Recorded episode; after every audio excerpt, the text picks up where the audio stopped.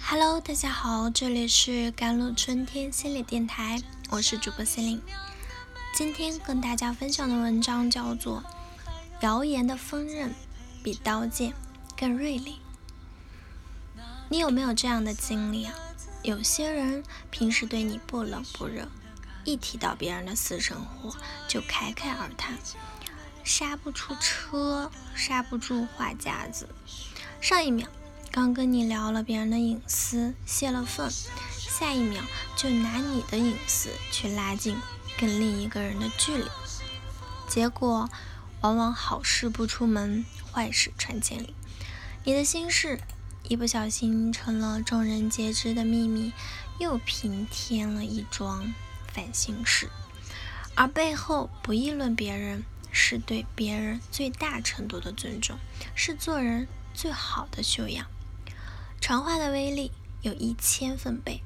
我们将秘密透露给朋友的时候，都会说一句“不要告诉别人”。但是你忘了，朋友也有朋友，秘密就会成倍、成倍、几十倍的迅速扩散。王小波在《红佛夜奔》里有过这样一个讽刺：学院派的劫匪去打劫薛松的山寨，领头的低声告诉后边的都别出声。结果一个个传下去，声音越来越大，传到最后都别出声四个字已经响彻山谷，传话的威力由此可见一斑。无独有偶啊，丁公凿井的典故中也讲述了一个类似的故事。春秋战国时期，宋国有一个姓丁的人，在自家院中打了一口井，他很欣慰。这样饮水洗衣就不需要专门占用一个人了，相当于得到了一个劳动力。谁知道这话被传成丁家打井挖出来一个人，可见凭主观臆断是多么的离谱。结论往往大相径庭。刘墉在我不是教你诈中写道：能不传话最好不要传话。能不套话，最好不要套话；能不摄入背后的批评，最好不要摄入。做人不要背后议论别人，让自己活成沙滩，多大的浪来了，也是轻浮沙滩，一步步的退去，而不要活得像岩石，小小风浪也能激起高高的水花。言如会如刀，无形于。致命。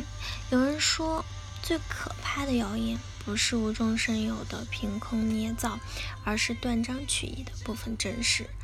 怕就怕谣言跟传谣之间没了界限，颠倒是非，真的会杀人于无形之中。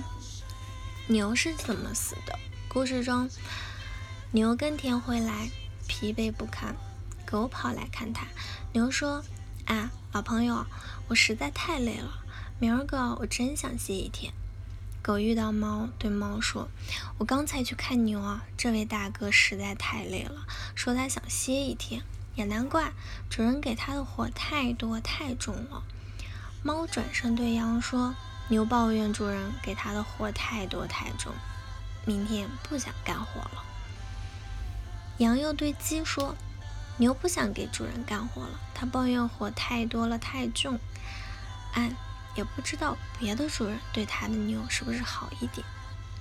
鸡跟主人反映，牛不准备给主人干活了，它嫌活太累、太重、太多，想去别的主人那里去看看。就这样，任劳任怨的牛含冤而死。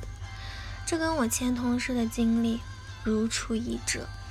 之前有段时间，他非常的忙，说了句“有人帮帮就好了”，结果话传到领导那边，成了他抱怨公司安排的活儿太多，他工作能力不行，最终那位同事不得不辞职。莎士比亚曾说：“谣言的锋刃比刀剑更锐利，他的长舌比尼罗河中所有的毒蛇更毒。”美国前总统罗斯福就职于海军的时候，一位朋友向他打听了美国海军在加勒比海盗有一座岛上建潜艇基地的事。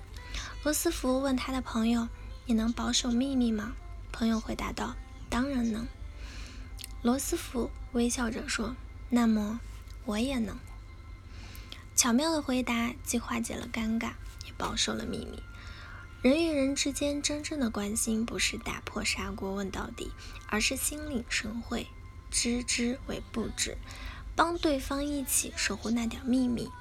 现实生活中，背后爱议论别人的人，通常比较刻薄挂颈，妄图通过谈论甚至贬低别人来满足内心的不平衡。而那些不拘小节、对别人的隐私有所敬畏的人，大多心宽体胖、睿智豁达。时刻精神饱满，心情愉悦。